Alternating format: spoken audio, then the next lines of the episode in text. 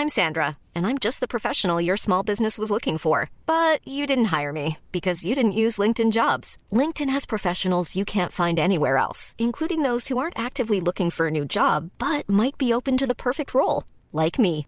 In a given month, over 70% of LinkedIn users don't visit other leading job sites. So if you're not looking on LinkedIn, you'll miss out on great candidates like Sandra. Start hiring professionals like a professional. Post your free job on linkedin.com/people today. Lock in defensively. Hey, we get a stop going in the half. One, two, three. Attack, attack, attack.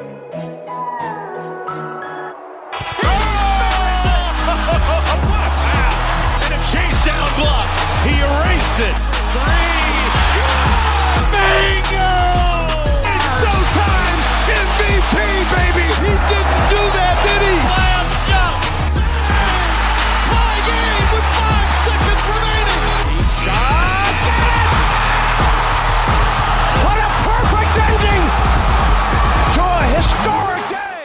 Salut à tous, bienvenue dans l'épisode numéro 66 du podcast Dunk Hebdo. Très heureux de vous retrouver pour un nouvel épisode. Avec moi, un seul homme. J'ai envie de dire, c'est un peu le, le Jacques-Yves Cousteau de Dunk Hebdo. C'est Pierre, ça va Pierre? Ça va, ça va, salut tout le monde. C'est la pire comparaison que tu jamais fait, je crois. Sérieux? Mais c'est maintenant? T'es un grand homme, Jacques-Yves Cousteau. Ah oui, mais bon, t'aurais pu, je sais pas. C'est... J'avoue que j'ai pas cherché plus loin, j'avais pas d'autres références. Alors cette semaine, nous, on va continuer, euh, c'est un peu le troisième et dernier bilan de la Free Agency, grand bilan. On va parler du cas des Knicks qui ont signé Tim Hardaway Jr., des Wizards aussi qui ont re-signé Otto. Là, ça sera un petit point euh, restricted free agent, avec bien sûr, on parlera bien sûr de l'avenir de ces équipes et ce ce que signifient ces signatures. Deuxième partie, il y a que deux parties cette semaine. Les Pelicans, qu'est-ce qui se passe en fait avec les Pelicans après la signature de Rondo et Holiday? Beaucoup de critiques sur cette équipe, sur comment ça se construit. Je sais qu'on va pas forcément être d'accord, moi et Pierre, mais le débat, je pense, sera intéressant. Et enfin, dernière partie, vous connaissez pour la dernière fois top et flop. Avant le retour du quiz top et flop, et moi j'aurai une longue, longue, longue page sur justement les restricted free agents dont on va parler en première partie. Comme d'habitude, n'hésitez pas à nous suivre sur les réseaux sociaux, Facebook, Twitter, ou sur les plateformes de streaming comme iTunes, Podcast Addict, SoundCloud, etc. iTunes, faut forcer. On est encore numéro 2, c'est bien, c'est génial, merci. Faut être numéro 1, ça sera l'objectif. On va créer le hashtag faut être numéro 1 ou il faut être numéro 1. C'est quand même plus français. Et nous, bah, on se retrouve juste après la pause pour parler des Knicks tout d'abord.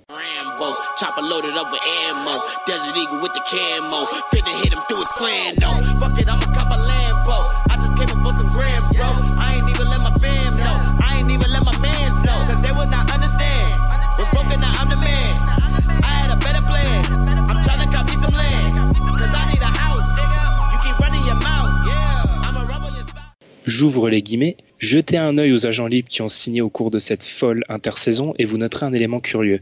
Il n'y a pas vraiment de mauvais mauvais contrats. Rien de bizarre ou sans queue ni tête. Même si certains parleront des 4 ans et 106 millions de autoporteurs.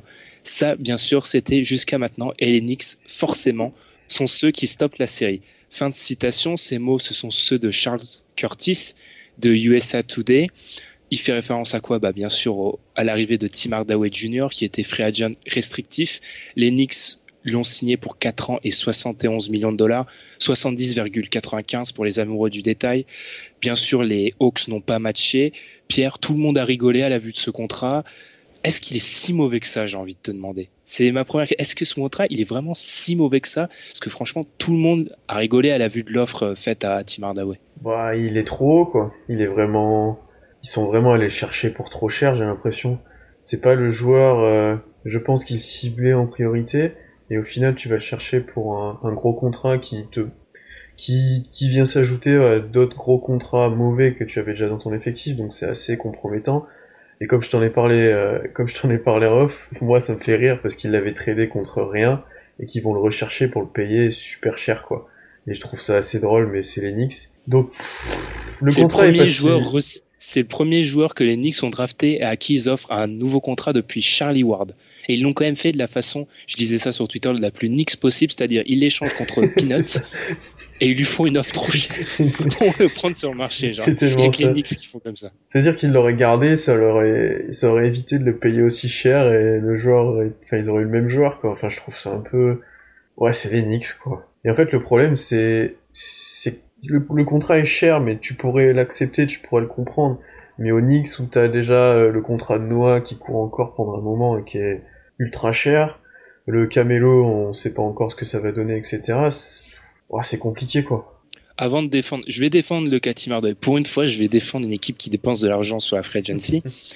par contre, je suis d'accord sur le fait que là, ça fait, euh, pour cette saison, 2017-2018, t'as 16 millions 5 investis dans Tim Hardaway, 11 millions 7 dans Courtney et 5 millions mm. et 4 millions 3 dans Ron Baker. C'est fait le même poste en plus. C'est tout et deux. Alors la classification, je suis sur euh, le site Spotrack qui prend les contrats. Alors la classification au niveau des postes chez eux, elle est pas parfaite, hein. mais ce qui fait que les Knicks, au niveau de l'argent investi, au niveau du poste 2, ils sont septième en NBA.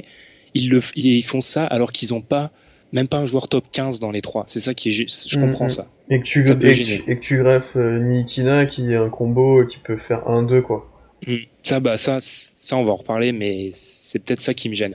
Par rapport à Hardaway, c'est clair que c'est beaucoup. Les Hawks voulaient pas lui donner autant et même s'il sort de sa meilleure saison en carrière, on peut dire que c'est beaucoup. Après, c'est là où je vais défendre les Knicks. Je trouve que beaucoup des critiques qu'on a pu lire, c'est à cause du fait que ça soit les Knicks. C'est-à-dire que je t'ai dit, j'ai caricaturé, mais je t'ai dit en off, ce contrat-là, c'est Popovic qui le signe. On dit peut-être que c'est un risque, mais on essaye de beaucoup plus se comprendre que là, les Knicks, on se moque, ah là là, c'est les Knicks. Ce qu'ils ont voulu faire, c'est qu'ils ont pris un arrière jeune qui s'est shooté à trois points. Euh, en, sur les 25 derniers matchs de la saison dernière, après l'All-Star Break, il tire à 47% au tir, plus de 37% à 3 points, 17 points de moyenne, 47% sur les catch and shoot à 3 points. C'est un shooter, c'est un shooter, mm-hmm. c'est un 2, il est jeune. Bah, ça coûte cher.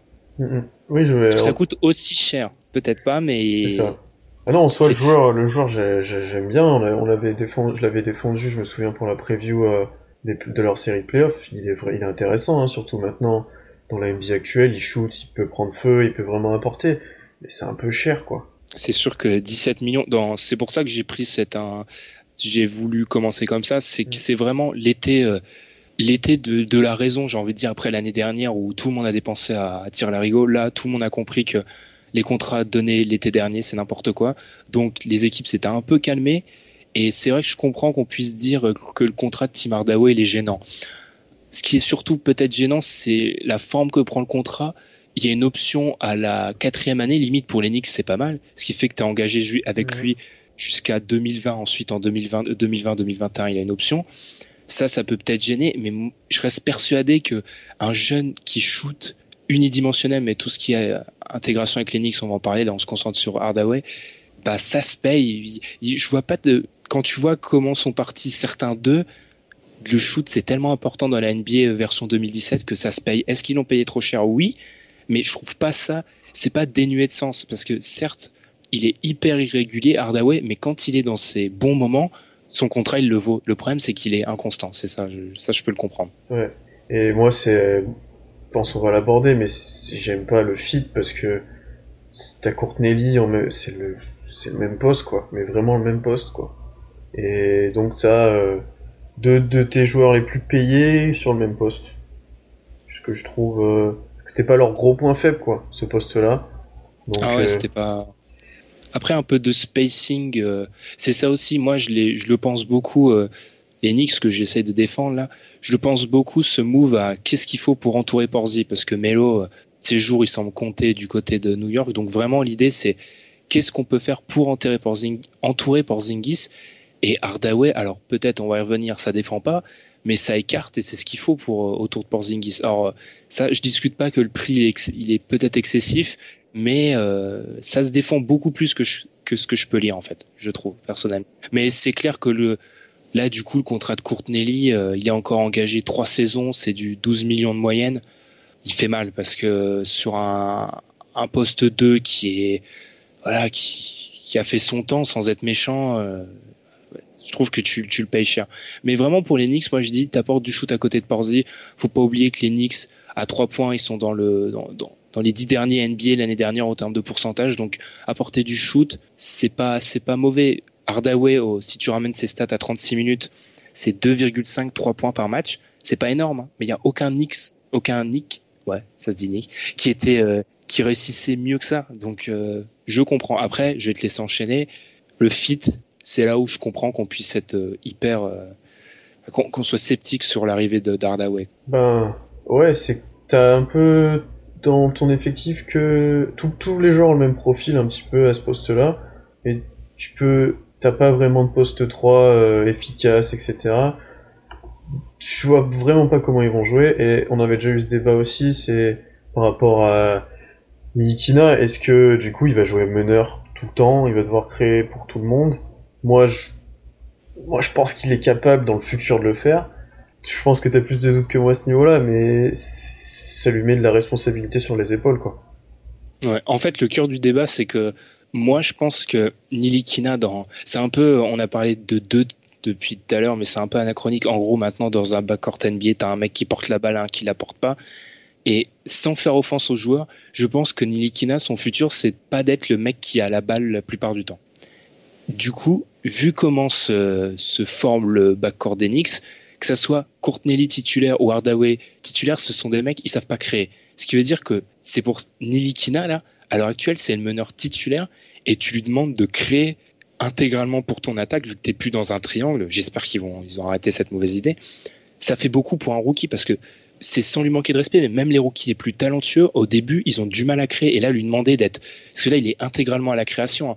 C'est, je me, sur ma fiche, je me suis mis la, je me suis posé cette question. C'est qui le deuxième meilleur créateur des Knicks à l'heure actuelle? C'est Melo. C'est Melo. C'est Melo. Hein. C'est bah, c'est le seul. Ouais, c'est Melo Porzi, c'est plus. Il crée pas. Ouais, c'est incroyable, tu vois. C'est pour ça aussi, je pense qu'il y a les rumeurs depuis des semaines qui vont chercher un, un meneur vétéran et ça serait logique. Mais après, là, s'ils vont chercher un meneur, un meneur vétéran, là, par contre, c'est du Nix tout craché parce que tu drafts pas un mec dans le top 10 pour, alors, sur les postes où il est potentiellement, tu peux le faire jouer, ramener un meneur vétéran et un free agent. Bah, après, ça dépend quel vétéran tu ramènes. Si c'est un un vétéran euh, qui, a encore, qui en a encore sous la pédale que tu payes cher, ça va être compliqué. Si c'est un vétéran. Le Tso, hein. Le on en parle beaucoup. Hein. Ouais, mais là, ce serait vraiment compliqué pour Nicky. ça serait, serait, serait n'importe quoi. Ce serait vraiment n'importe quoi. Tu barres ton principal asset et ton principal prospect, tu, tu vas le barrer. C'est, chaud, quoi. Après, si c'est un, si c'est un Shelvin Mac ou je sais pas quel joueur il reste sur le marché, ça va. Tu te dis, bon, moi, j'aurais aimé, tu vois, j'aurais aimé qu'il lui donne un deal comme Darren Collison à Indiana, c'est-à-dire un an, un plus, c'est un plus un en fait, Darren Collison. En gros, il a deux ans de contrat, mais la deuxième année, elle est pratiquement pas garantie. Du coup, tu aurais pu faire grandir euh, Nilikina. Là, c'est vraiment, je trouve que tu lui donnes trop de responsabilités direct. Ouais, bah c'est New York, hein. c'est. Ouais, c'est New York. C'est moi, franchement, c'est plus euh, le deal à New York qui m'embête que le deal en lui-même. C'est payé cher, oui, mais je, je me répète, un arrière qui shoot et qui fait que ça, parce que honnêtement, il shoot, mais il s'est pas créé et c'est pas un bon défenseur, mais ça se paye en fait. Et oui, il aurait eu des sous autre part. Il aurait eu des sous autre part. Il en a eu un peu plus à New York, quoi. Ouais, il en a eu pas beaucoup plus même parce que quand tu lis euh, les insiders de droite à gauche, en gros, tous les les front office sont rigolés quoi, à la vue du contrat. C'est difficile, mais je vois l'idée. Après, on a eu ce débat. Ton 5 majeur, c'est quoi à l'heure actuelle? Bah moi je serais plus d'avis de mettre Porzi en 5. Donc du coup ça ferait plus petit. Donc Nilkina en 1, en 2 et 3 tu mets euh, Hardaway, Lee et peut-être Lance Thomas si t'es au-dessus. Et Melo en 4. Mais c'est c'est compliqué. Hein. On parle dans, dans le scénario où Melo est encore là. Ouais. Ah, si Melo est plus là, euh, faut voir ce qu'il récupère après. Mais là faut qu'ils aient... Faut, faut... Ouais, vu, vu comme c'est parti, à mon avis vont j'ai peur qu'il récupère pas grand chose. Et Moi, plutôt que récupérer, s'il pouvait se débarrasser de Courtney ça serait mieux. Je parle même pas du cas Joachim Noah, je pense qu'il est. faudrait, ouais, lâcher trop. Ouais, faudrait qu'il ouais, qu'il perde Courtney et qu'il récupère un 3-4, un. Tu vois, je sais pas quelle, quelle équipe va être impliquée dans ce trade. Ça parle de bah, Portland, ça parle de. Des fois, on parle de Portland, tu vois. Si Portland euh, te balance moi Harkless, euh, mm. moi je dis oui. Hein. Moi Harkless ou Amino, ouais, ça peut être. Bon, ils lâcheront pas Amino, je pense, mais ouais, ça peut être intéressant pour eux. Mais là, c'est vrai que ça fait un peu embouteillage, et je le répète, mais aucune offense aux joueurs, mais je veux pas Nilikina comme euh, c'est trop demander à un rookie qui vient d'Europe de mener euh, une équipe euh, qui peut faire les playoffs, hein, parce qu'on est à l'aise, donc Porzi plus on sait pas ce qu'il y a à côté de lui, ça peut faire les playoffs. Je trouve ça osé, quoi. Ça fait beaucoup demander à un jeune joueur comme ça. Et le contraire, c'est si tu lui, si te, tu ramènes un vétéran, bah, comme je l'ai dit, je suis pas d'accord. Par contre, si tu ramènes un vétéran et que tu te débarrasses de Courtney là, ça passe. Mais ouais. Oui, parce que tu peux le faire ah. jouer en deux, quoi. Ouais, ouais, tu, tu, peux le faire. En gros, en sortie de banc, tu le fais 1-2 en sortie de banc et c'est parfait. Et donc, toi, tu mettrais Melo en 3 par contre. Toi, dans ton 5. Bah, moi, si rien ne bouge, c'est Nilikina, Ardawe, Melo, Porzi et Kylo Quinn. Parce que j'ai peur que. Je sais pas, je, suis pas serein. Melo, Porzi, euh, 4-5, c'est pas. Alors pourtant, ça semble être la plus l'association la plus forte, mais je suis pas si serein que ça avec l'association. Même si l'avenir de Porzi c'est en 5, je sais pas si son avenir c'est en 5 avec Melo en 4. Tu vois, c'est. Après, qu'est-ce que tu peux attendre de Noah Franchement, moi, je suis très bas sur lui, mais dans le. Honnêtement, plus rien. Franchement, t'es à ce niveau-là, toi. T'es vraiment. Ouais, Parce que je le vois bien dans le sens où il y a zéro créateur je le vois bien, ils vont essayer de l'utiliser euh, comme ils faisaient à Chicago, ils faisaient beaucoup de passes décisives, etc. Tu vois le genre et je j'y crois plus du tout. Alors on va on va rétablir l'histoire de la NBA parce qu'on en parle souvent de cette séquence où il était genre créateur de Chicago. Mais regardez le bilan de Chicago quand il est créateur. C'est pas faux. C'était l'époque où Derrick Rose était blessé et qu'il était tout seul surtout. Et... Mais et alors que l'Est était à peine meilleur que ce qu'elle est actuellement, les mecs ils, ils vendaient pas du rêve. Hein. Enfin franchement. Euh, oui mais oublie pas que c'est. Moi franchement je le vois bien, ils vont essayer de faire ça, c'est obligé. Ah non, mais là, là par contre, là, j'essaye de les défendre, mais s'ils me font ça, c'est plus possible. Ouais, bah, j'espère, j'espère vraiment qu'ils fassent pas ça, quoi. C'est, faut arrêter. Euh... Après, vu comme il est payé, ils vont bien le faire jouer, hein, parce que. Après, c'est un nom qu'on a complètement oublié, mais Willy Hernan Gomez, ça peut être. Euh, moi, j'adore Kylo Quinn, et ça peut être euh, ton ton. Ouais. Mais est-ce que c'est pas un peu tôt euh? Ouais, je l'aimais bien en sortie de banc, moi, quitte à augmenter petit à petit son temps de jeu, qu'il approche de plus en plus ouais, d'un temps de jeu de 20, 25, etc. Après, pour l'instant, tu, tu, peux le garder sur le banc, comme ça il a un impact plus augmenté en sortie de banc où il aura plus de ballons que quand il s'y joue avec Porzi ou autre, quoi. Ce qui est terrible, c'est que pour moi, la rotation à l'intérieur, là, ça fait euh, Porzi. Enfin, si tu mets les deux postes à l'intérieur, tu as du Porzi, Kylo Quinn, Hernan Gomez, peut-être un peu, un peu de 4 et Noah peut-être à la fin. Enfin, je suis désolé, mais Noah, euh, au bout d'un moment, faut être honnête, c'est plus possible. C'est plus possible. C'est Déjà, est-ce qu'il va, jouer parce qu'il est tout le temps blessé Et quand il est pas blessé, il a des. Après, sa suspension, elle est... ça c'est génial en NBA, c'est que tes suspensions, elles peuvent marcher quand t'es blessé. Ah mais il faut que tu sois marqué. Euh... Ouais, faut, que, tu sois... faut que tu sois marqué actif ou je sais plus comment, mais. Ouais, ouais, mais en gros, c'est un peu frauder. Trafalgar, tu peux Oui. mais, mais voilà, oui, euh, en, lui-même, Hardaway, je, je répète, c'est pas si mauvais que ça, mais j'espère que ça annonce du mouvement ailleurs. Parce que je, je vais conclure là-dessus, mais je, je l'ai déjà dit, mais tu te débarrasses de Courtney moi, ce deal, il m'embête pas tant que ça. Hein. Je suis désolé, mais après ce que j'ai vu l'année dernière, je suis immunisé. Hein. Les, mauvais contrats, euh, mauvais contrats, moi, j'en vois, j'en vois plus tellement que ça. De toute façon, maintenant, il faut vraiment qu'ils traînent Melo et qu'ils arrivent peut-être à inclure un mauvais contrat là-dedans et qu'ils recommencent, quoi. Faut, maintenant, mm. faut arrêter. Phil Jackson il est parti tu peux recommencer à zéro, trouve-toi un bon GM. J'espère que le nouveau est bien, je connais pas assez pour dire. Bah, c'est promotion express, hein, Ouais, c'est ça, c'est ça que j'ai un, un peu peur. Mais, voilà, trade Melo, parce que là, c'est plus possible. Melo, il réclame, enfin, ça va être un, ça va être encore le théâtre toute l'année si tu fais pas le trade. Donc, ouais, recommence avec cette équipe-là autour de Nikina et Porzingis, et puis, euh, puis voilà. Moi, ce que j'ai juste à rajouter, c'est qu'on a critiqué euh, Phil Jackson, et je pense que c'était le plus incompétent des Knicks, mais ce, ce deal quand même, je peux le défendre autant que je veux, mais ça rappelle qu'en fait, ils sont incompétents tous. Il n'y en a pas un pour rattraper l'autre. C'est la septième compagnie, le front office. Hein. C'est incroyable. Juste pour dire, sur Twitter, j'ai vu, un, je sais plus qui, qui a tweeté et qui mettait un sondage qui serait meilleur propriétaire des Knicks entre Dolan et Donald Trump. Et je crois que c'était Donald Trump qui serait meilleur ou un truc comme ça. J'ai vu, tu, tu vois le niveau du truc, tu vois le niveau du truc quand même, le respect qu'il y a pour le. Parce qu'ils ont quand même fait, ils ont quand même ce deal-là, ils le font alors qu'il n'y a pas de GM, tu vois. C'est génial ça. D'un côté, les Cavs, euh, les Cavs, ils ont fait la draft et la free agency. C'est ça. Mais qui a signé, qui a décroché le téléphone pour faire ça? Enfin, tu sais même pas en fait. C'est. Mais c'est génial quand c'est ça, mais c'est incroyable. Bon, on en a peut-être fini sur notre page Nix, on va enchaîner direct sans pause. Auto Porter Top 15 Shooter. faut, faut, attends, faut rappeler cette blague parce qu'on a des nouveaux auditeurs, les gens ne la connaissent peut-être pas. Le grand débat qui agite la rédaction, c'est est-ce que Autoporter est un top 15 shooter? Tom affirme que oui, moi et, et Pierre non. Donc du coup, on l'appelle Autoporter top 15 shooter. c'est rentré dans les, dans les mœurs de C'est bon, maintenant c'est dans le dico du site. Il a reçu une offre de la part des Nets, c'est un max 4 ans 106 millions avec une option pour la quatrième année. Sans surprise, les Wizards se sont alignés. Du coup, c'est devenu le joueur le plus payé de leur effectif. Les Wizards ont donc, au cours de ces deux dernières intersaisons, prolongé deux joueurs clés. Autoporteur Bradley Bill, deux joueurs qui vont compter pour 58 millions dans le salary cap dès cette saison. Pierre, John Wall, il a le super max de la part de la franchise sur la table, tout le monde le sait, il attend pour le signer. C'est un peu, euh, enfin, c'est qu'une question de temps apparemment. Mais je vais te poser une question. Est-ce que les Wizards, ils risquent pas de se trouver coincés dans la zone Memphis? Je m'explique. Ça serait une bonne équipe avec le trio Porter, top 15 shooter, Bill et Wall.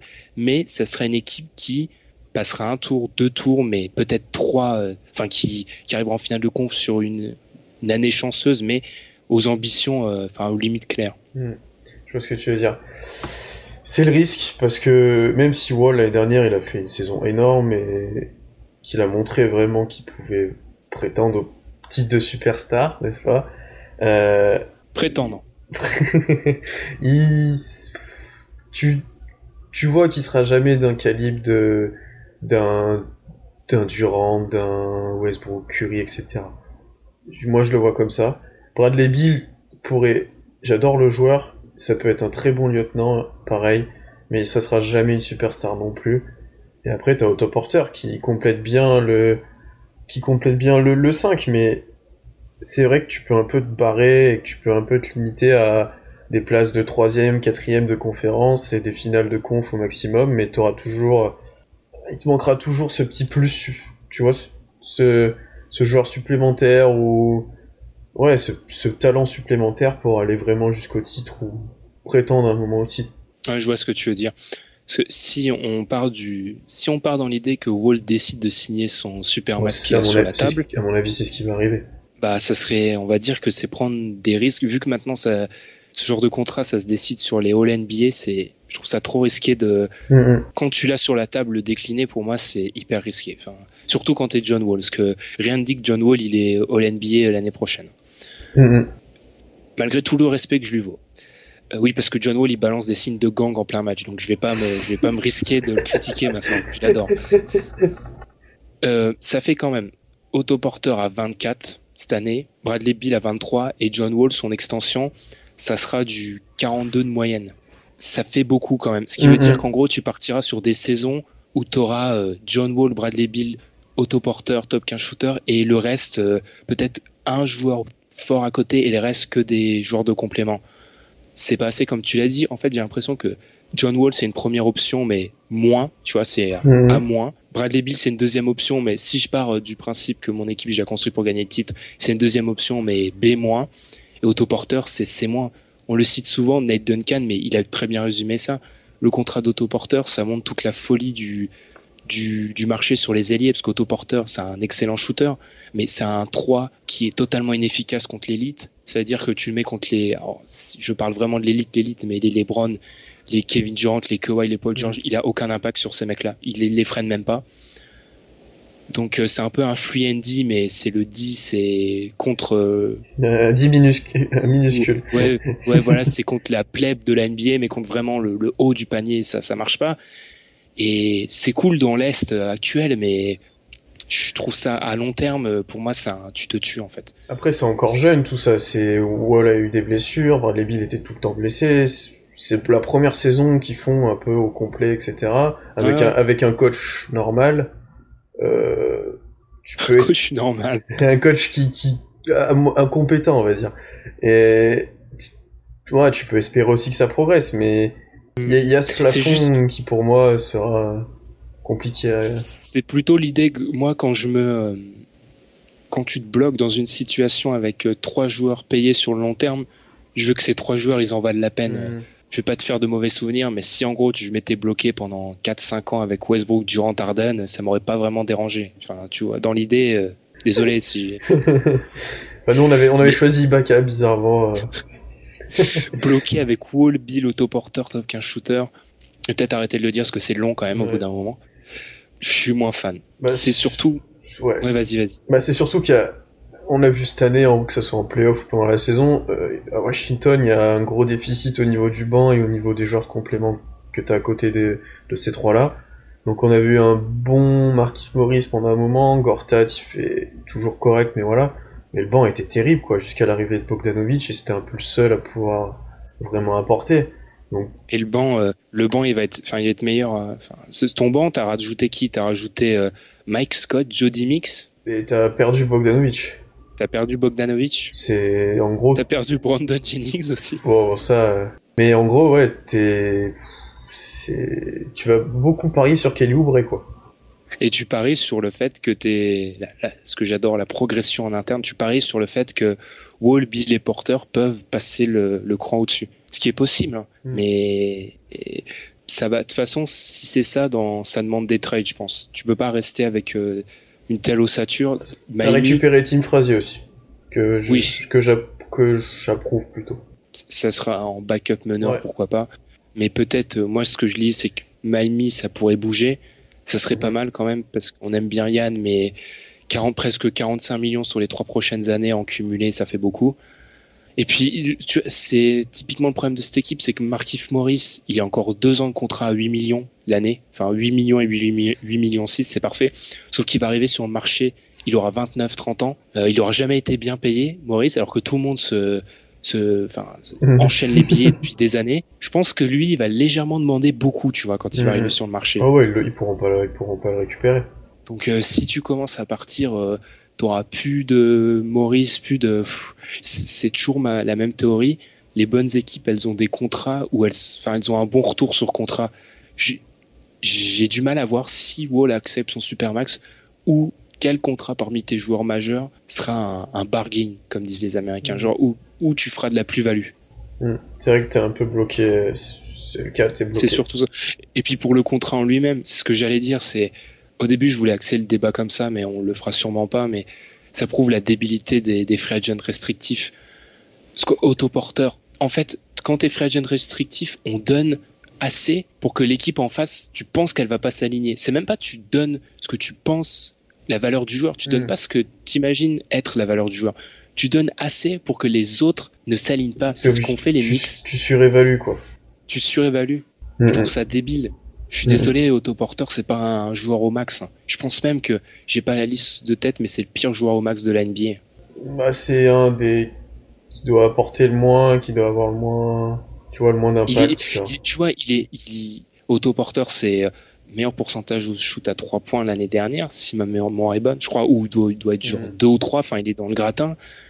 Bon défenseur et tout, mais je paye pas un max à un mec qui est pas, qui est, enfin, qui, il y a aucun, domaine où, euh, s'il est élite au shoot, mais mis à part shooter, être un free and euh, et pas élite élite, il fait rien. Enfin voilà, c'est le glue guy dont euh, parlent souvent les Américains. Je lui donne pas un max parce que le le fait est que par définition c'est le joueur qui doit être ta glue et ça doit être une pièce rapportée sans sans offense et il doit pas te coûter si cher que ça. Mm-hmm. Donc bien joué de la part des Nets, c'était assez drôle ce passage où les, les, les Wizards avaient une semaine pour s'aligner et on fait juste exprès pour se venger des Nets d'attendre une semaine pour qu'ils puissent pas proposer d'argent à d'autres joueurs. C'était assez drôle ça. J'ai assez bien aimé. Et puis même la structure du contrat, lui mettre une option à la quatrième année, le trade kicker, ce qui veut dire qu'en gros s'il est tradé son son contrat, il gagne encore 15% de plus sur les salaires, ce qui fait que ça fait ça ça donne des contrats encore plus intradables. C'est enfin plein de restricted free agent longs, ça c'est un petit truc euh, pour encore plus saler euh, l'addition. Enfin, c'est génial.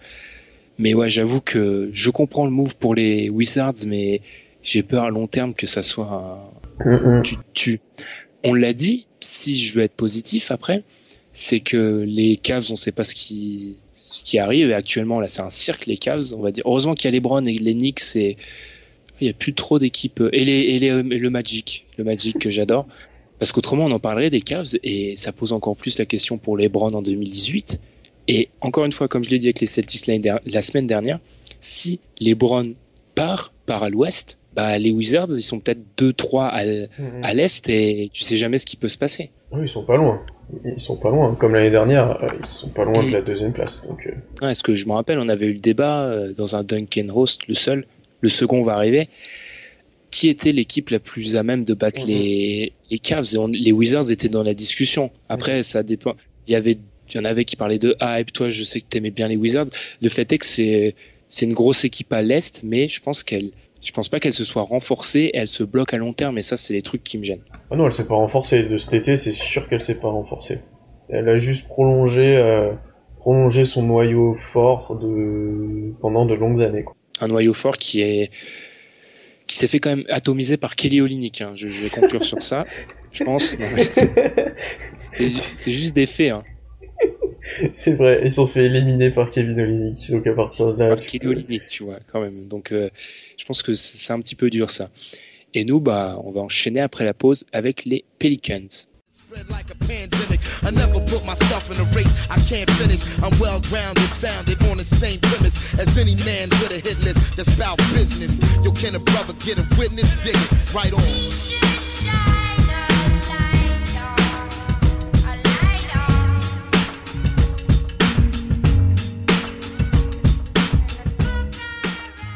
La resignature de Drew Holiday pour 5 ans et 126 millions de dollars et l'arrivée de Rajon Rondo, pour un an. Dell Dems, le GM des Pelicans, qui a une sacrée réputation auprès de nous, cherche par tous les moyens à séduire Demarcus Cousins et Anthony Davis aussi à plus long terme, on va en parler. Pierre, la NBA actuellement, c'est le 3 points. C'est ce dont tout le monde parle, ce dont je parle à peu près constamment. Et c'est ce dont tout le monde a parlé à l'arrivée de Rajon Rondo. Les Pelicans, ils semblent s'inscrire à contre-courant avec leur Twin Towers. Le terme, je sais que tout le monde n'aime pas ce terme, notamment Tom, mais en tout cas avec deux grands, pas vraiment de shooters. Est-ce que c'est vraiment la bonne solution dans la NBA à l'heure actuelle Ce qu'ils sont en train de construire, les, Pelicans? Ben, moi je suis moyen, moyen, moyen fan de ce qu'ils font. Je trouve que leur effectif est mal fait. Je pense comprendre ce qu'ils ont voulu faire avec Rondo. Trouver un meneur euh, capable de gaver de ballons lors de grands, etc. Mais je pense pas que ce soit la bonne solution. D'une part parce que t'as Drew Holiday à côté, que t'as parié beaucoup d'argent sur Drew Holiday et tu vas diminuer son impact en mettant un autre meneur avec lui. Et d'autre part parce que t'as zéro spacing. Enfin, ton meilleur shooter à 3 points c'est Demarcus Cousins. Donc Et solo Hill, un peu. Non, ouais. je. Parmi Bah, les titulaires. Ouais, c'est en gros, il... tu vas demander à Cousins de jouer large, tu vas demander à Solomon Hill de mettre des 3 points, tu vas sûrement demander à Drew Holiday de jouer 2 mais de rester large aussi. Ouais, c'est nouveau, c'est un pari quoi. Mais je suis moyen fan. Alors moi, je vais. L'explication sera en plusieurs temps. On va commencer avec un petit point culturel. Non, mais c'est c'est une, c'est une citation que j'adore. Je la ressors dans les copies quand je peux. C'est une citation d'un grand homme qui s'appelle Albert Jacquard dans son ouvrage Utopie. Si vous en avez jamais entendu parler, vous googlez ça en deux minutes, vous verrez, c'est intéressant. Il a dit Le monde où l'on se reproduit est un monde où l'on s'ennuie. Et soyons honnêtes, J'adore le, le small ball et tout, mais si tout le monde jouait small ball à tir à trois points, on s'ennuierait quand même. Faut être honnête. Donc, premier point, moi j'apprécie ce que font les Pelicans d'aller à contre-courant. C'est intéressant. Ah ça tu peux pas ça tu peux pas leur enlever, ça va être intéressant de voir ça. Tu vois, c'est ce que Ah oui. franchement, euh, faut être honnête. Si Ah tout oui. le monde commençait à copier Warriors et Cavs, on s'ennuierait. Il faut des équipes qui sortent du cadre. C'est intéressant parce qu'autrement, euh, ça deviendrait plat et parce qu'ils feront des mauvaises copies, euh, ça serait nul. Second temps, je pense que quand il s'agit des Pelicans, le problème, on se le pose mal. On se dit, ah, ils, seront pas bons. En fait, vu qu'ils sortent du cadre, on se demande à quoi ils seront pas bons. C'est sûr qu'ils seront pas bons au- à trois points, probablement. Et spacing et tout, ok. Par contre, moi, je, vois clairement un potentiel dans cette équipe, c'est être une grosse défense. L'année dernière, ils sont 9e au rating défensif. Ils sont descendus après, un peu après l'arrivée de Boogie, ils étaient milieu de tableau. Le fait est qu'ils ont Rondo, Holiday, Hill, Davis. C'est que des mecs qui savent défendre. Bon, Rondo, il a défendu genre trois matchs la saison dernière, mais il peut le faire. Boogie, qui, euh, alors il y a des vidéos qui tournent où il a perdu du poids. Bref, ça c'est le genre de vidéo. Je, aucun intérêt pour moi, mais il peut, s'il veut, s'il s'en donne les moyens, il peut défendre. Et pour moi, ça peut donner une base intéressante d'une équipe qui défend, une défense top 5. Et là où, parce que je sais déjà les petits malins qui vont me dire, eh oui, mais il a dit que le Jazz et le Magic, ils ont essayé de défendre, mais ça marche pas. On se calme. La différence c'est que ces équipes de Jazz et de Magic sont des équipes qui n'ont pas le talent offensif des talents offensifs comme Anthony Davis et Boogie. C'est-à-dire que moi, en gros, si le pari c'est on défend le faire et ensuite, bon bah, on a Boogie, on a Anthony Davis, c'est des mecs qui peuvent mettre 20 points sur la tête de n'importe qui en NBA. Ok, c'est c'est ric-rac, c'est compliqué en NBA, mais Davis et Boogie, enfin surtout Davis et Boogie, sont des tels talents qui sont capables de faire ça. Alors je sais, il y a l'idée qu'on maximise peut-être pas leur talent, que au bout d'un moment, 3 vaut plus que 2, donc si tu te limites à ça, tu tiendras peut-être pas, mais il y a un clair potentiel dans cette équipe parce qu'on se concentre trop sur leur faiblesse défensive, et moi je vous dis, euh, offensive, et moi je vous dis, ils peuvent être une grosse défense, et Davis, il y a personne qui l'arrête en NBA, Boogie, il y a deux trois mecs qui peuvent tenter de défendre sur lui, mais on l'arrête pas plus. T'as du droit l'idée après, pourquoi pas? Alors c'est sûr que c'est tiré par les cheveux, mais ça pourrait marcher. Bah, déjà quand t'as deux joueurs du calibre de Davis et de Cousins, euh, offensivement, même si t'as pas un système euh, propre, même si t'as pas des joueurs à côté vraiment forts, t'as quasiment 60 points tous les soirs. Enfin, t'as vraiment deux talents exceptionnels dans ton équipe, donc forcément que t'auras un impact fort offensivement. Après, je suis assez d'accord avec toi défensivement. Quand t'as un Davis en poste 4 qui peut te protéger et la raquette et à l'extérieur qui peut switcher, et si Cousine se décide à défendre, euh, ça peut faire très mal. Ça peut faire très mal et ça peut être très chiant à jouer. Ouais, parce qu'ensuite, Solomon Hill, tu vois, puis je te laisserai finir, et Solomon Hill, euh, on a rigolé de lui. Mm. J'avais donné son nom parmi les futurs MIP l'année dernière, je me suis raté, mais c'est un solide défenseur. Hein. Tu, bon, c'est Deldems qui avait dit ça, donc le GM qui parle de ses joueurs, c'est pas forcément, pas forcément très réaliste, mais il avait dit, et c'est vrai, il, sur les gros joueurs en seconde partie de saison, il a fait un bon boulot sur les Paul George et les KD et tout. Alors il les a pas arrêtés, hein, mais il a, il a su les gêner. Ouais, et s'il peut pas apporter offensivement autant que tu peux espérer ou que tu avec son contrat, il faudra que défensivement il fasse un gros taf vu à, vu à l'ouest qui a l'aile à peu près dans les équipes prétendant au playoff, donc il va être important. Et moi j'ai vraiment du mal avec cette complémentarité au poste 1, 2 et 3 quoi. Je trouve que déjà le rondo, je l'idée, j'aime vraiment pas. Et après quand tu vois Solomon Hill et le banc, c'est compliqué quoi. Ah bah le banc. Euh, il y en a pas, il y en a pas. C'est le banc est très mince. C'est ce qu'on a dit en off, c'est Axel Toupane, il va jouer, mais beaucoup. Mm. Ah, le point positif de leur banc, je dirais, c'est qu'il peut t'amener des bonnes surprises parce que des éléments importants de leur banc, ça va être Tupan, il est jeune, Queen Cook, l'ancien de, mhm. de Duke qui font jouer euh, meneur et qui, alors il c'était un contrat de deux, il était en contrat de d'une semaine euh, l'année dernière, enfin il était dans un contrat de durée limitée, ensuite ils l'ont signé sur deux ans, il peut apporter, son contrat est pas encore garanti, mais ça me tue de le dire, mais il fait une bonne Summer League, donc il va peut-être ça me tue de le dire, mais il va, je pense qu'il sera dans la rotation. T'as des Check Diallo, t'as Frank Jackson pour qui ils ont échangé. Est-ce qu'il y a encore The Goat euh, Jordan Crawford? Bah, il va être dans la rotation aussi, tu vois. Donc, euh, ah. c'est en fait c'est un banc, euh, c'est pochette surprise le banc, j'ai envie ah de dire. C'est des jeunes, ça peut, ça peut être bien, ça peut exploser. Ça sera pas élite, hein, mais ça, ça peut être solide. Moi, ce qui me gêne surtout, c'est, tu l'as dit, c'est les blessures. Anthony Davis, on le sait, c'est 15 matchs qui par an, en gros. Depuis qu'il est à New Orleans, Drew Holiday, il a manqué 37% de ses matchs. Rondo se blesse aussi un peu. Euh, c'est ça qui me gêne, moi. C'est juste, euh, ça continue à être une équipe de, et c'est ce qu'ils font en plus depuis, depuis qu'Anthony Davis est à New Orleans. C'est, il l'entoure de mecs euh, qui mhm. se blessent. Ben, Davis l'année dernière, il fait une saison la plus complète de sa carrière. Il fait 75 matchs. Il est first team et MVP du All-Star Game. Donc, tu te dis si lui il peut rester en forme et que les joueurs à côté de lui peuvent rester en forme, ça peut être qu'une bonne nouvelle et ça peut que être bien. Mais parier sur euh, un gros gros contrat sur Joe Holiday qui rate beaucoup de matchs pour différentes raisons et qui est rarement en forme. Et, et, puis même quand il est en forme, je suis désolé, c'est enfin c'est le Vietnam le poste euh, mm. de meneur. Là il sera deux, mais le backcourt c'est le Vietnam à, l'Ouest.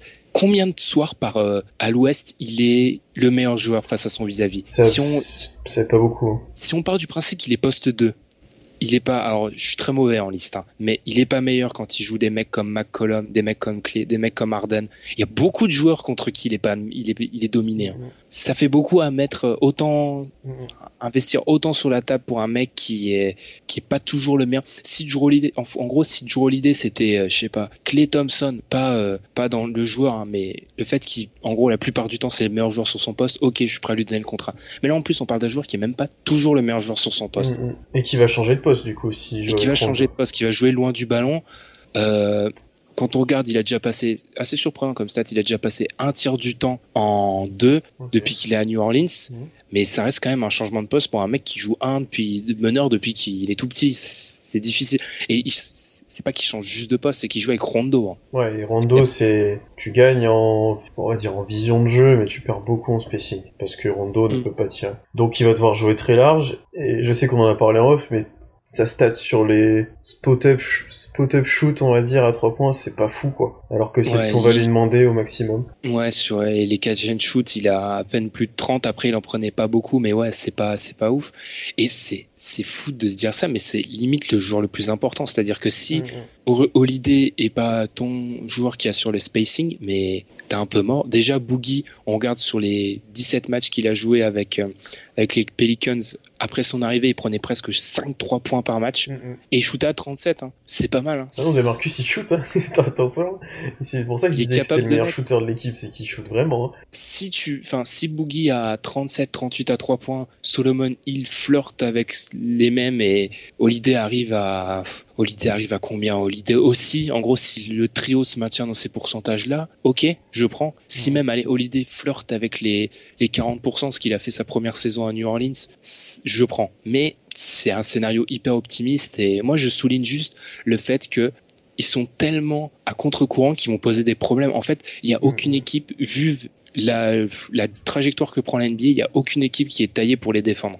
Personne peut défendre ça. Après, Personne moi, je à suis, défendre. je suis peut-être le plus bas que toi sur euh, le duo Davis-Cousins, parce que pour de ce que j'ai vu, j'ai pas vu énormément des matchs, mais de ceux que j'avais vus quand juste après le trade, euh, en fait, t'avais un qui restait à l'extérieur et un qui jouait à l'intérieur, quoi. Et souvent, c'était Cousins, c'est pour ça qu'il prenait beaucoup de trois points, qui restait large et Davis qui restait dedans. Donc, t'avais pas vraiment ce deux intérieurs. euh, tu vois ce que je veux dire? T'avais pas deux grands dedans. Mais ça reste indéfendable. Ça reste. euh, Ah, c'est sûr, et c'est clairement de la projection parce que si on doit baser notre, baser notre jugement sur ce qui s'est passé après l'arrivée de Cousins, ça s'est fait en cours de saison, mais c'est pas mm, mm. rassurant, su- super rassurant. Oui, on aurait pu attendre mieux sur un, même sur un court passage saison, en fin de saison, on aurait pu attendre un peu mieux du duo.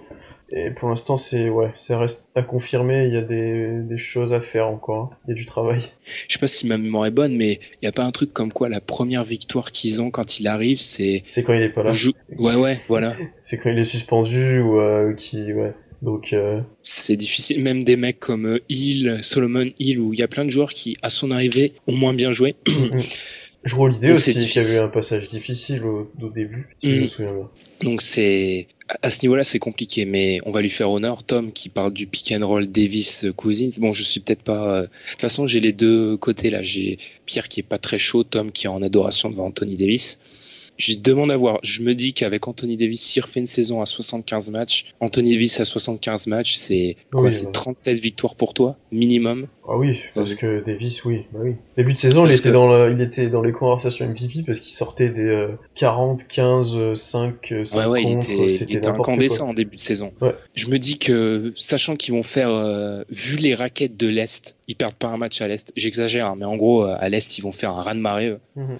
Euh, ils peuvent toujours gêner des équipes à l'Ouest. Je trouve qu'on est, quand je les vois en dehors des playoffs dans beaucoup de prédictions, je trouve que c'est un petit manque de respect en fait. Faut, faut pas, euh, sous prétexte que tout le monde se renforce à l'Ouest, euh, enterrer l'équipe qui techniquement en fait se renforce pas vu qu'elle a tiré juste Rajon Rondo, mais ça reste, euh, c'est hyper solide quoi. Moi, j'attends de voir aussi leur fin de free agency. Ils peuvent peut-être avoir, peut-être trouver des bons coups, des trucs, peut-être monter un petit trade. euh, donc, à voir ce qu'ils peuvent faire. Ils ont quoi faire là. Donc, ils... pourquoi pas essayer de monter quelque chose, de récupérer un, un autre ailier ou un shooter ou tu vois. Mm.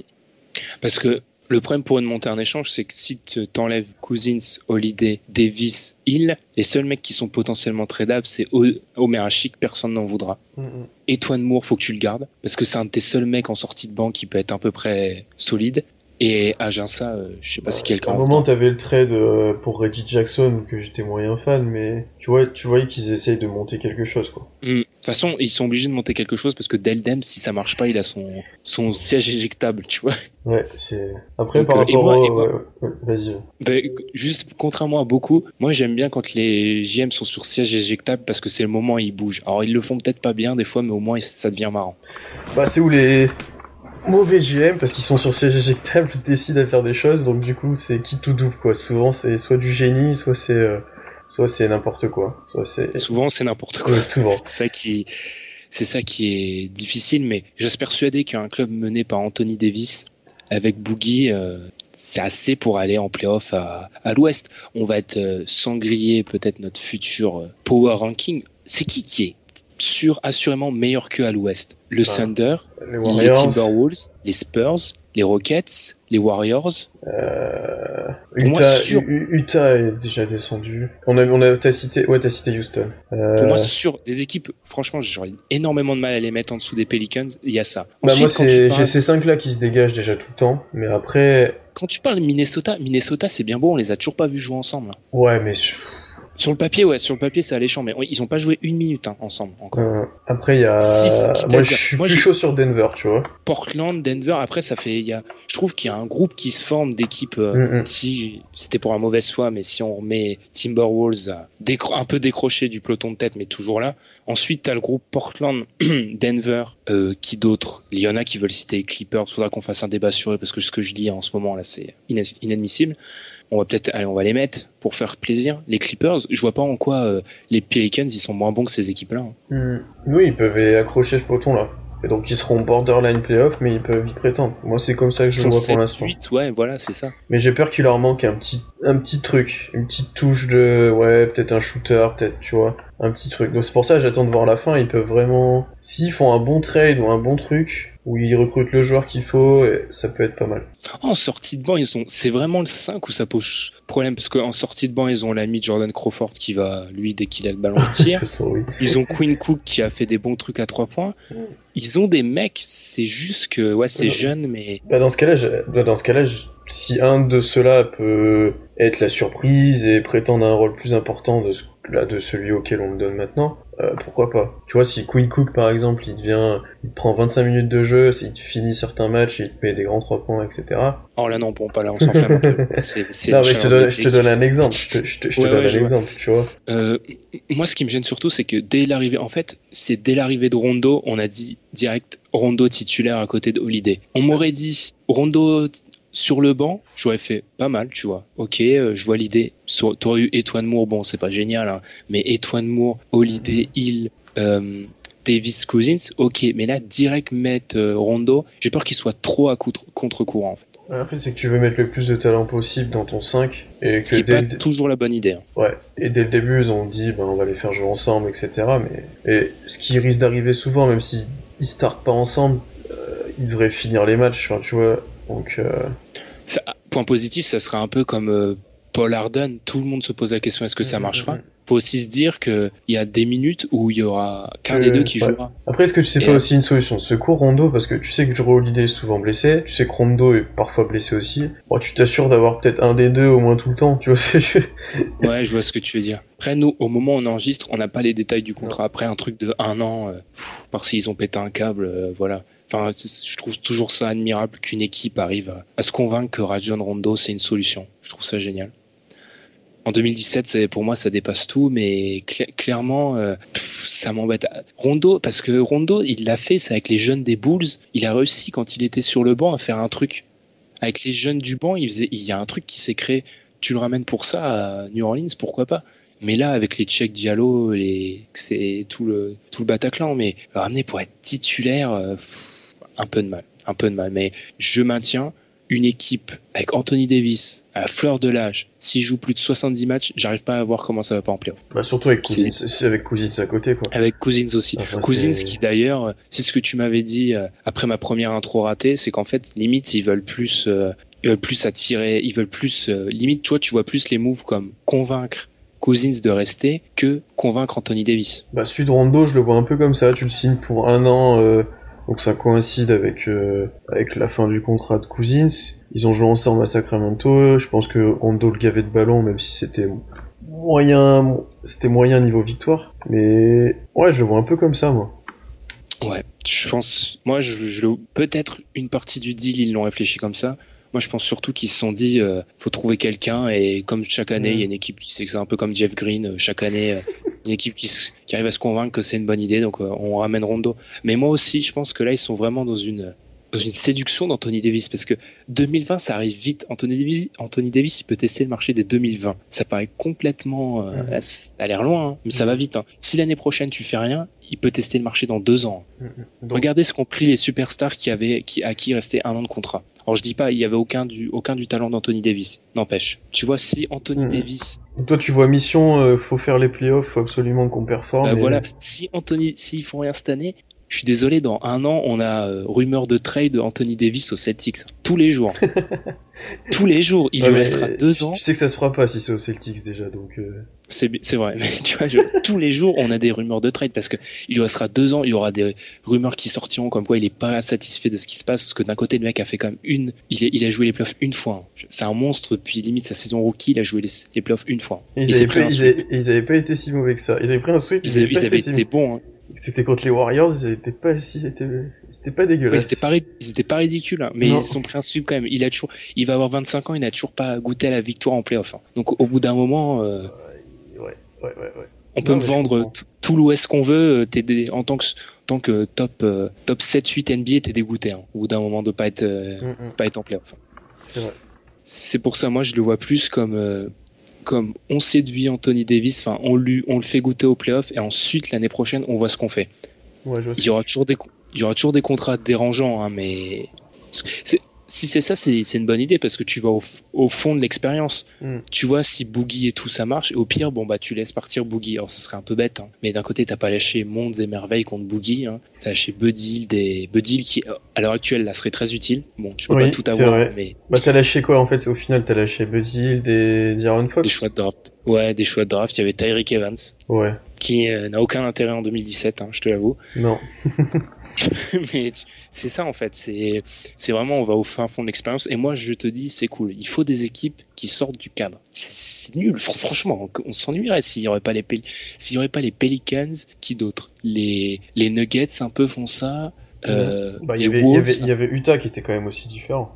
ouais voilà, c'est ça, il faut pas une ligue uniformisée, ça serait un peu la misère. Enfin, j'avoue et moi Après, je il y a- maintiens, Il y, a- il y a le Magic qui est différent, mais c'est pas les mêmes raisons. c'est- Ouais, c'est l'incompétence. Mettons- choisissons un mec qui est au même poste que notre meilleur espoir. Voilà, je pense que ça résume un peu la, la stratégie du Magic à l'heure actuelle. Et ben nous, on se retrouve après la pause. From then I went and got it. Started at the bottom and made it out. Went from dead land to top five. The top mind got a top down when I ride. Only rapper having bricks in the drought. Big fish kick shit when I'm out. Stick shift. M6 when I'm out. Lock shit. Big brick when I'm out. Pop shit. Pain pistol. Nigga flinch him aiming at the temple. Headshot leave a fucking dimple. Simple. Pop a nigga like a pimple. All facts, no cap. On your head like a nut. Southside on the map. Oak Drive on the map. Top et flop, dernière édition avant, je l'annonce, le retour du quiz. Vu que c'est l'été, c'est le moment parfait pour me ridiculiser, forcément. Euh, non, mais je vous annonce que cette année, je serai préparé. Cette année, clairement, je vais pas, après les moqueries que j'ai subies pendant un an, je vais, je vais arriver préparé, déterminé. Bref, c'est pas le propos. Ton premier top, Pierre. Euh, mon premier top, c'est, euh, je sais pas si t'as vu, c'est Peyton Manning qui, qui au Howard ESPN. Moi, ce sera un flop plutôt, moi. Ah non, c'était énorme. Parce que c'était préparé, apparemment. Oui, après, bon, bah, ouais, je l'ai, j'ai vu ça, euh, en direct, c'était genre au- aux Awards ESPN. Donc Peyton Manning qui présentait, euh, fait son discours de début et a lancé une vanne énorme sur Kevin Durant, genre euh, par rapport à l'équipe de gymnastique euh, des États-Unis et que Kevin Durant pour les rejoindre tellement ils sont dominants. Et il y a eu le zoom sur KD qui faisait exprès, je pense, je suis même sûr, de pas réagir et de pas rigoler. Et ensuite Peyton Manning enchaîne avec euh, Qu'est-ce que t'en penses Russell Westbrook? Avec en filmant Russell, ouais, c'est ouais, quand même, ah, faut quand même le faire quoi. C'est le seul moment de l'année où tu pouvais le faire. Je trouve que ça clôt bien le, toutes les vannes euh, de sur l'année qu'on a eu sur KD. Voilà, c'est pour ça que j'ai bien aimé. Est-ce que t'es pas déçu parce qu'apparemment ils se reparlent Apparemment Kevin Durant et Russell Westbrook se reparlent. C'est Ouais, Paul c'est pour George que himself qui me l'a dit. Ouais, c'est pour quand l'année prochaine on est champion, KD revienne. c'est ça en fait, c'est c'est ça que t'as pas compris. On aura euh, Paul George, KD et Westbrook. Et le salary Ah, cap, euh, on n'existera plus. non, euh, pff, ouais, c'est probable. Après, c'est des rumeurs, etc. Mais entre joueurs NBA, entre euh, Bah, c'est pas le premier. Moi, c'est surtout parce que c'est pas le premier qui le dit. Perkins l'a dit aussi. Oui, non, mais c'est sûr que ça se reparle, mais ouais, ça me surprend pas. C'est des joueurs qui, ont- qui sont restés longtemps ensemble. Ça se trouve, ils vont encore jouer ensemble, que ce soit en Team USA ou dans les équipes de All-Star. À mon avis, il y aura toujours peut-être quelque chose de un peu cassé, mais euh, Ouais, Bah, tu m'étonnes, j'espère qu'il y aura toujours quelque chose. mais euh, ça m'étonne. rancunier, mais quand même. mais bon, non, ça m'étonne pas qu'il reparle. Et mon deuxième petit top, c'est genre, euh, j'enchaîne, c'est des petits parce qu'après j'ai un flop. Euh, c'est l'accueil qu'a eu Paul George par, Oclo- par les gens d'Oklahoma, mais je pense que les gens ils sont tarés en fait à Oklahoma. Mais genre, ils étaient, je pense, 200 ou 300 à l'aéroport et ils ont fait une soirée euh, Paul George dans un bar avec je sais pas combien de personnes. euh, Enfin, c'est ouf quoi. Et sur euh, et d'ailleurs sur cette arrivée, je vous conseille un très bon article de Lee Jenkins de Sport Illustrated qui qui a sorti un article sur tout le processus de la venue de Paul George, etc. et qui est très bien fait et qui est Lee très- Jenkins, il est énorme. meilleur. Ouais, il est vraiment énorme lui. hein. Je pense que c'est le meilleur, euh, c'est le meilleur journaliste NBA actuellement. Enfin, il y a match. Il y Oui, a il y a- vraiment match. Mais il est vraiment là cet article là et les autres que j'ai pu lire de lui sont vraiment bons et donc voilà. Et Lee Jenkins, qui a quand même la particularité pour prouver que le mec est génial, que t'es genre 100 000 followers, 4 ou 12, si tu lui dis en gros euh, bon article et tout, il va te répondre. C'est un truc de ouf. Hein. Ah je vous dis, faudrait que je teste. bah, il le fait à tout le monde. hein. Enfin, c'est ça qui est incroyable d'ailleurs. Et non, il est trop fort. Et oui, l'article où il dit que KD aurait parlé de OKC à Paul George, il lui aurait dit euh, This place will blow you away. Genre, c'est cet endroit, ça va trop. C'est incroyable. Ce qui est vrai, parce que franchement, attendre un mec qui sort d'un avion, faut vraiment. C'est de la passion. Ah bah il y avait des il y avait des périscopes, il y avait des lives, il y avait euh, je crois ils ont ils ont Est-ce que tu serais, serais allé si t'étais sur le. Ah bah si je fais Ah, rien de la journée, il y a moyen. En vrai, en vrai, ouais. Ah bah tu, tu vois Paul George à 2 mètres quoi. Je sais pas. C'est vrai que ça coûte moins cher qu'un billet euh, Oui, courtside. oui. Puis apparemment ça livrait aussi des pizzas et tout, donc bon, tu sais. Il y avait moyen, genre. donc, non mais en tout cas, ouais, ils ont fait gros accueil et euh, ouais, il y a eu des, il y a eu pour avoir écouté pour avoir écouté des podcasts euh, des, des insiders d'Oklahoma, il y a eu des, il y a eu des anecdotes assez énormes, genre euh, des, des gars qui criaient euh, les premières les premières impressions font tout, des choses comme ça, tu vois, genre les mecs sont tellement à fond qu'ils veulent que et qu'ils disent n'importe quoi mais qu'ils veulent vraiment tout pour que Paul George reste, enfin tu enfin, non, c'est Ah bah là, ça va être un an de séduction Paul George. hein. ah ben oui, franchement, euh, c'est. Ouais, je pense que là, ils vont vraiment tout faire pour le garder et tout. Mais voilà, vu comment c'est parti, t'as les chances d'y croire. Mon top, alors là, celui-là, vous enregistrez, c'est déjà enregistré ce qu'on parle, mais vous enregistrez quand même la séquence. Mon top, c'est le Magic d'Orlando. Alors pas le Magic en lui-même, hein. parce que le Magic, parce qu'ils prennent des bonnes décisions. Des fois, faut arrêter de s'acharner comme j'aime le faire. C'est le le combienième podcast qu'on fait au total, c'est genre le, le so- 66, 66e et c'est la première fois qu'on dit du bien du Magic quasiment. je pense. Jonathan Simmons, 3 ans, 20 millions. J'ai envie de dire bravo. Le contrat est quand même dégressif. Alors Simmons, c'est pas, c'est un solide joueur, euh, athlétique et tout. Les Spurs, je te laisserai en parler. On fait une erreur monumentale selon moi, surtout à ce prix-là. Mais c'est un beau contrat. euh, au début, quand je l'ai vu signer, je me suis dit, oh là là, qu'est-ce qu'ils me font encore? Enfin, je me suis dit, ça continue, c'est pas possible. Mais là, c'est pas dégueu. euh, ça va être un bon joueur de banc. Enfin, c'est génial. Même euh, qui pousserait la porte pour être Oui. titulaire bon. De Je souhaite pas de ça plus Fournier. plus, de banc plus plus, moi je vois. Ouais, voilà, je souhaite pas ça à Evan Fournier, mais c'est peut-être, ça va peut-être être le cas. Non, c'est un super contrat. euh, ça, on parlera des restricted free agent après. C'est mon flop. euh, ça va être, j'annonce le plus long flop de l'histoire du podcast, je pense. Mais là, euh, c'est bien. Enfin, pour une fois qu'ils font quelque chose de bien, euh, c'est pas mal. Et je, je tiens quand même à rappeler que DJ Augustine touche plus que lui sur les trois prochaines saisons. DJ Augustine, Jonathan Simmons. Merci. Voilà, à toi. Euh, et bah du coup, mon flop, c'est les Spurs. Une bonne transition. Euh, Énorme risque, hein. énorme risque. Je ne te suis pas du je, tout. je, je- Oh, vraiment? Non. Non, c'est Ah non, j'assume. Non, je vous suis, je, vous suis partout. Allez-y. Non, c'est que je suis vraiment déçu de leur intersaison. Parce que par rapport à l'année dernière, et beaucoup de gens le pensent, c'était euh, pseudo l'équipe euh, la plus proche des Warriors, de par leur saison régulière, de par, euh, de par euh, la série de playoffs qui aurait pu être plus serrée si Kawhi n'était pas blessé notamment. Voilà, j'ai eu entendu beaucoup de choses, ce que je veux bien croire. Mais quand je vois leur intersaison, je vois par exemple bah, l'exemple de Simmons qui ne re-signe pas alors que au final il a pas pris énormément d'argent, loin de là. Euh, je vois la signature de Rudiger qui est un pari parce qu'il était souvent blessé et que qu'il revient de blessure pardon et que je sais pas ce qu'il va donner l'année prochaine. Et j'attends de voir leur fin, mais ils sont pas du tout renforcés pour moi. C'est vraiment à part Rudiger, si t'en attends vraiment des choses énormes, t'es pas renforcé parce que pour l'instant t'as pas signé euh, ni Gasol, bah, ni Simmons du coup, ni d'autres joueurs. T'as pas recruté de meneur, t'as signé Patty Mills assez cher. Euh, tu t'es pas renforcé. Ouais, t'as pas de renfort. Donc je me dis, c'est ils sont pas prêts de battre les Warriors et ils sont plutôt prêts de se faire reprendre par les autres de derrière. Oh mais largement, mais largement. Là c'est c'est du déni pour moi si à l'heure actuelle tu si quelqu'un me dit que les Spurs sont plus près de battre les Warriors que de se faire Bah oui, éliminer par une équipe de derrière. La seule bonne nouvelle à ça, c'est que ça va être un show kawaii euh, toute la saison. Ultra favori pour le MVP Ah là, moi je Ah oui, je suis d'accord avec toi. Là, je mets mon salaire que je n'ai pas dessus, mais franchement, si c'est, enfin, même le, t'as dit le meneur, Patty Mills,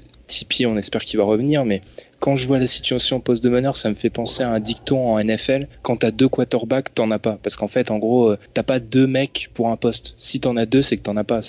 Là, les Spurs, ils ont deux meneurs, Mm, sauf mm. qu'ils en ont pas. C'est, Oui, t'as pas que- deux meneurs. Tu que vois l'idée. Oui, Je, je en gros, comme très très quand mal. t'as- hein. Quand t'as quand t'as deux joueurs euh, que tu sais pas vraiment lequel est meilleur, que qui sont à peu près au même niveau, etc., c'est que t'en as pas un vrai. C'est ça que tu Ouais, voilà, c'est ça en fait. T'en as pas d'un installé. C'est c'est pas une question d'en avoir deux, c'est une question, bah, il y a une suprématie et il y en a pas à l'heure actuelle au poste de meneur chez Spurs. Il y en a un qui te diront c'est un problème de riche, mais moi je, pense, je suis un peu d'accord avec toi sur ce niveau-là. Je vois pas en quoi c'est un problème de riche. Parce que hein, t'as euh, deux meneurs euh, qui peuvent Avoir, jouer. avoir deux meneurs voilà. contre euh, Stephen Curry moyen, avoir deux meneurs moyens contre Chris Paul, avoir deux meneurs Hmm. moyens contre euh, Russell Westbrook, avoir deux meneurs moyens contre Damien Lillard. Elle est longue quand même la liste à l'ouest. C'est hein, je vais tu m'arrêter là. considères qu'ils sont moyens, ça. C'est ça le problème. Et encore, oui, t'as vu, je suis même, euh, tu vois, c'est deux meneurs qui sont pas top 20 face à ça, mais pour moi c'est du suicide. hein. Après, ça. euh, après, moi, je suis très bas sur la Marcus Aldridge. Du coup, euh, de par sa fin de saison et de par, euh, donc ça m'inquiète pour les Spurs. Bon, ce sera pas inquiétant pour la saison régulière. hein, Ils feront leur. euh, C'est ça, c'est c'est là où je te rejoins. Tout le monde dit ah en saison régulière. Oui, sauf que c'est les Spurs. La saison régulière, en fait, on s'en fiche. Mm. Moi, pour moi, les Spurs, ils doivent passer un, deux tours de playoff. À l'heure actuelle, je suis désolé, mais je vois pas comment ils en passent deux. Ouais, ouais, je les mets. Ouais. Genre, je pense. C'est possible que je les mette devant, euh, par exemple Oklahoma ou Houston sur le classement de la saison régulière, mais c'est largement possible aussi que je les fasse perdre en playoff contre ces deux équipes-là. Ah, on tire un peu sur la comète. hein. C'est des trucs qui vont se dérouler Oui. dans 10 mois, mais enfin même pas 8, 9. Bref, faut que la saison reprenne. Là, c'est pas possible. Donc vraiment, leur Mais- seul espoir, c'est Rudiger pour moi, et c'est. Ouais, t'aimes pas avoir Rudiger comme seul espoir. Ah non, bah c'est surtout que c'est en train de me dire. Ouais, si surtout, regarde, réfléchis à une chose, si tu le fais jouer en 3, c'est le poste de Kawhi. Si tu le fais jouer en 4, c'est-à-dire que tu mets Alridge en 5, euh... Ouais, Je vais penser très 2017, mais il est où ton protecteur de raquette voilà. Oui, j'attendais que tu réagisses euh, de cette façon-là, mais voilà, c'est... Ouais, en gros, le 5, euh, euh, Parker Green, Gay, Alridge, ouais. contre les top, euh, contre les, les 5 des autres euh, Mm. contenders, enfin, challenger à, à l'ouest, Mm, mm, mm. je vois pas de truc plus friable. hein, je suis désolé. hein. Puis ce qui m'embête avec cette équipe-là, c'est que pour l'instant, t'as pas vraiment de moyens d'adaptation.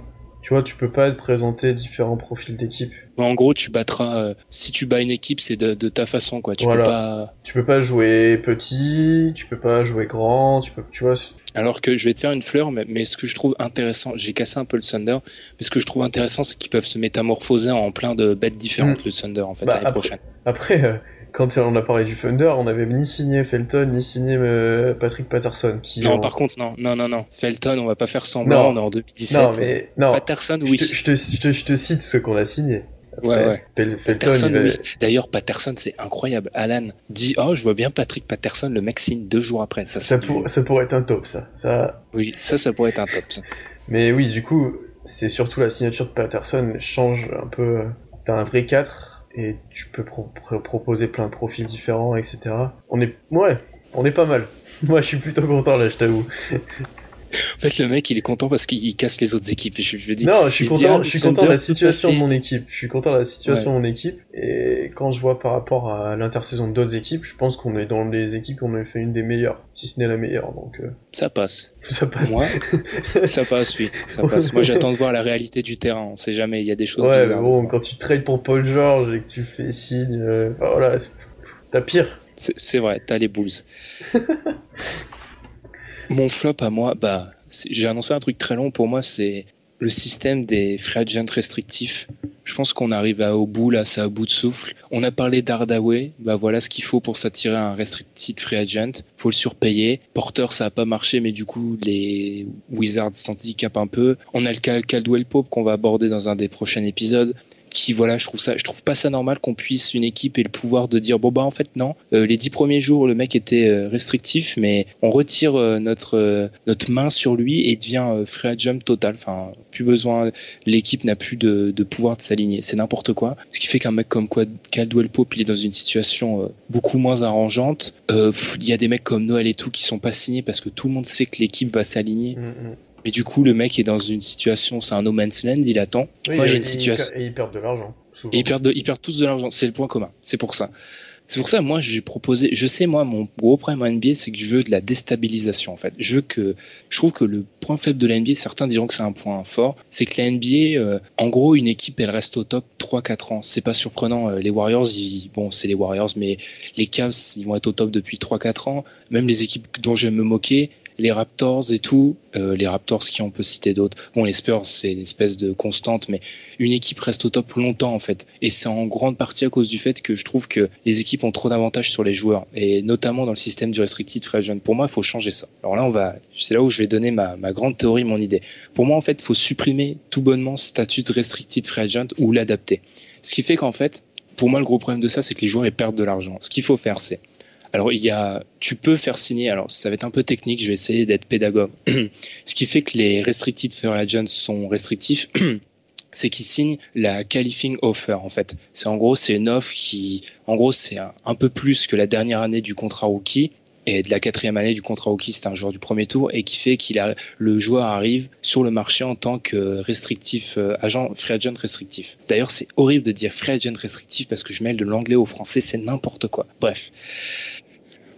Moi, ce que je veux, c'est qu'en fait, ça, ce qui signe les mecs, de 1, ce soit pas la seule chose qui signe avant d'aller sur le marché. Ce que je veux, c'est qu'en fait, avant d'arriver sur le marché, les équipes, elles mettent un prix sur le joueur. C'est-à-dire, on prend un exemple, le cas de Kentavious Caldwell Pope, KCP. Avant d'arriver, les Pistons auraient dû dire, et eh bon, bah, en gros, notre prix, c'est euh, tant. Enfin, tant. On, a, on est prêt à mettre 4 ans, euh, tant d'argent sur lui. Ce qui fait qu'en gros, la free agency, ça se résumerait à, aux équipes qui souhaitent aller plus haut que ce montant-là, en fait. C'est-à-dire que KCP entrerait avec, je sais pas, les 4 ans, 80 euh, millions, je dis un montant comme ça.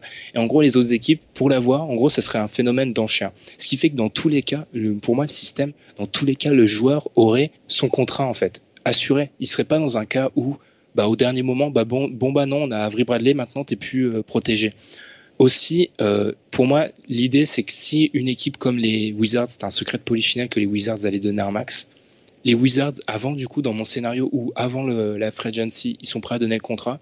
Ils disent bon bah on va mettre un max sur euh, autoporteur. Et ben le max, il s'applique et le mec, le va pas à la free agency parce que tout le monde sait qu'autoporteur les, les Wizards allaient s'aligner. Tout le monde, les autoporteurs, ça m'a fait marrer. Je sais plus qui avait tweeté ça. En gros, autoporteur, il arrivait au meeting avec les autres équipes, il demandait bon bah vous me donnez un max. Il signait son max et il repartait parce qu'il savait que les Wizards allaient s'aligner c'est pour moi c'est un système c'est un espèce de jeu de dupe et ça ça mène plus à rien.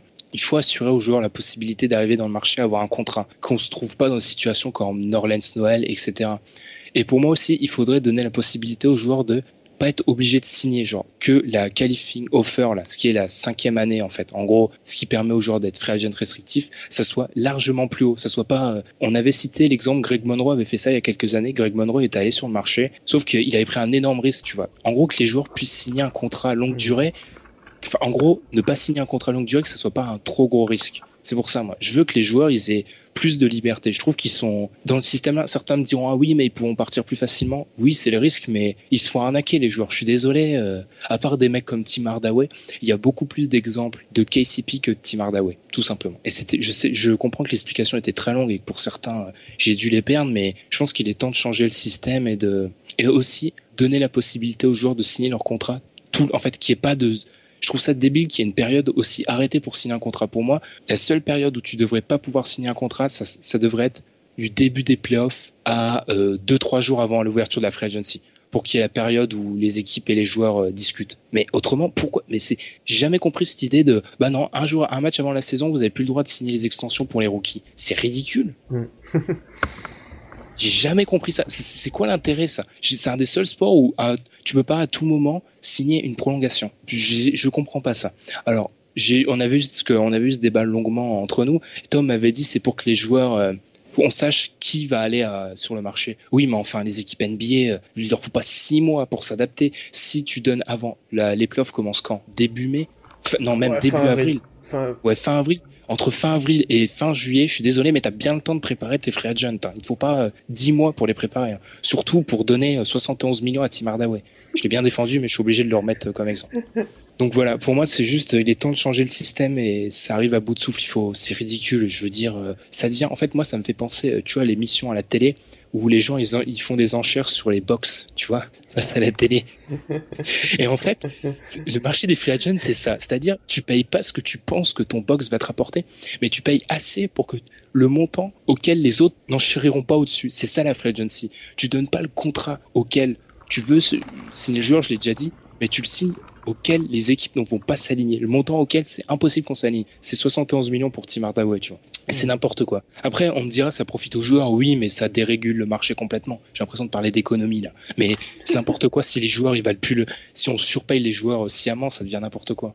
Tout simplement. Alors, je sais, c'était très compliqué. J'ai peut-être dû faire deux, trois erreurs dans mon explication, parce que j'y suis allé sans note, parce que début, ça devait pas se présenter comme ça, mais je voulais en parler quand même, parce que le système arrive au bout, là, je trouve ça devient. Euh, bah après, ouais, dans, par rapport à KCP ou en plus par rapport à Autoporteur, le gars il peut pas choisir, euh, il peut pas choisir son équipe en fait. Moi c'est ça qui m'embête. C'est ça en fait. Pour moi c'est en fait ce que je vais expliquer, mais en gros le seul moyen pour lui de choisir son équipe c'est il prend la qualifying offer, il joue un an avec un contrat, euh, pas, enfin c'est une cinquième, en gros.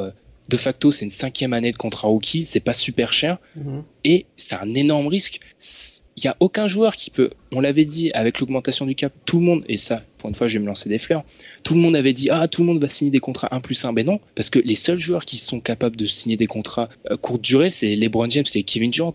Imagine, Autoporteur l'année prochaine, il se blesse, mais la plus-value, la, la, la, perte, mm. elle est incroyable. Tu vois, donc euh, que les joueurs puissent pas complètement choisir, je suis plutôt d'accord, parce qu'autrement, en gros, t'aurais aurais la, la main mise sur le joueur que pendant son contrat rookie. Mais faut pas non plus euh, en faire, en gros, en NBA, c'est inadmissible que c'est qu'au bout de ta neuvième année que tu sois libre, en fait, complètement. Si t'es un gros joueur, t'es libre que qu'à ta neuvième année en NBA. Mmh, ouais. Si t'as voulu assurer l'argent, ce qu'ils font tous. C'est quand même, euh, je trouve ça dur. Hein. C'est, par exemple, moi, les Pelicans, Anthony Davis, c'est inadmissible qu'ils doivent encore scoltiner une équipe d'incompétents encore, encore 2-3 ans hein, si ça bouge pas. C'est juste ça. Pour moi, il faut, faut un peu tout pas tout exploser, euh, rendre tout instable, mais ajouter une petite dose d'instabilité. J'ai l'impression de parler comme un président qui parle de proportionnel. Bref, mais c'est beaucoup trop, c'est beaucoup trop stable et c'est au détriment des joueurs. Sur ce, là, on a élevé le niveau. Là, je trouve ces réflexions sur la NBA en, tant que telle, c'est pas mal. Mais non, mais les systèmes des restricted free moi, c'est depuis que je regarde la NBA, j'ai jamais compris l'intérêt du truc. Hein. Ah bah, ça, ça a pas d'intérêt. Tu sais très bien qu'ils vont me garder. sur, sur franchement, il y a qui Il y a est-ce qu'on a déjà eu une surprise sur le marché, une équipe qui s'est pas alignée, ça a surpris tout le monde? Jamais vu. Hein. À chaque fois, au moment même où il y a l'équipe euh, qui n'avait pas les droits, c'est-à-dire par exemple les Knicks, on fait l'offre, tout le monde est capable de dire s'ils vont s'aligner ou pas. Tout le monde, à chaque fois. C'est un poker menteur le truc. Tout le monde sait ce que vont faire les, autres, euh, les autres acteurs, mais on continue avec un système qui ne marche plus. C'est génial, tout le monde est content. Euh, moi, moi ça, m'énerve surtout, surtout que ça fait des faux suspens. Euh, trois jours, une semaine même, comme tu as dit, d'articles. Vont-ils s'aligner sur Autoporteur Ouh là là. Bah oui, ils vont s'aligner sur lui. Tout le monde le sait, donc arrêtez d'essayer de vendre des clics. Tout le monde le sait. Voilà. C'est, il n'y a pas de suspense. Après, m'être énervé comme d'habitude. On va conclure. On va conclure. Euh, bah, merci de nous avoir écoutés. Euh, j'avoue que j'avoue que je, voulais écrire sur ce sur ces free agents, mais c'était une trop bonne euh, tribune le podcast pour pas en parler parce que franchement ça me saoule ça me saoule d'une force mais je ça m'énerve ça m'énerve parce que c'est une fausse free agency ça moi en gros pour moi l'idée c'est que c'est une fausse free agency. Mmh. La free agency, ça devrait vraiment être des mecs sur qui, si tu investis de l'argent, tu les as. Ça devrait pas être, bon bah alors, je dois proposer, je dois attendre 48 heures que ça s'aligne peut-être, mais c'est n'importe quoi. C'est mm. n'importe quoi. Sur ce, bah, n'hésitez pas à nous suivre sur les réseaux sociaux. J'adore comment j'ai enchaîné euh, non-stop. N'hésitez pas à nous suivre sur les réseaux sociaux comme Facebook ou Twitter ou sur les plateformes de streaming où vous pouvez nous retrouver dès la semaine prochaine. On va, on l'a dit, pas de vacances. Bon bah Pierre, je vois que t'es heureux là, vu que t'as un peu cassé les Spurs. Le non, Thunder je suis se heureux porte du bien. Thunder, voilà. Voilà, le Thunder se porte Spurs. bien, donc euh, ça me fait du bien parce qu'à cette période-là, euh, on aurait pu te ramasser à la petite cuillère, parce qu'on était encore dans l'après KD, donc euh, Ah bah y a, il y a un an, j'étais... Il était pas bien. C'était compliqué. Et bon bah bonne semaine et salut à tous. Salut.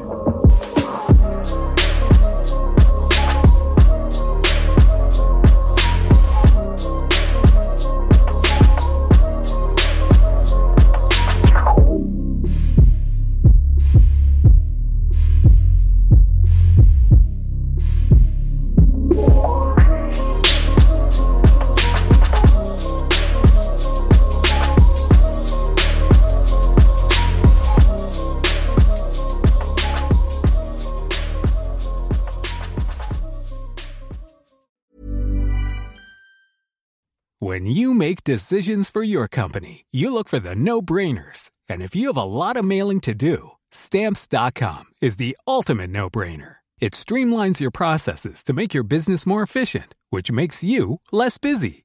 Mail checks, invoices, legal documents, and everything you need to keep your business running with stamps.com.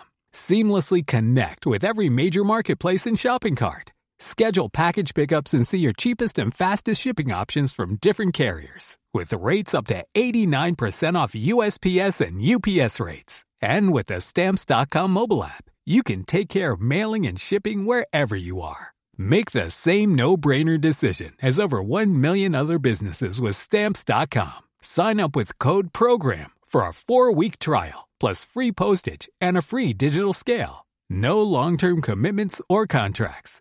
That's stamps.com. Code program.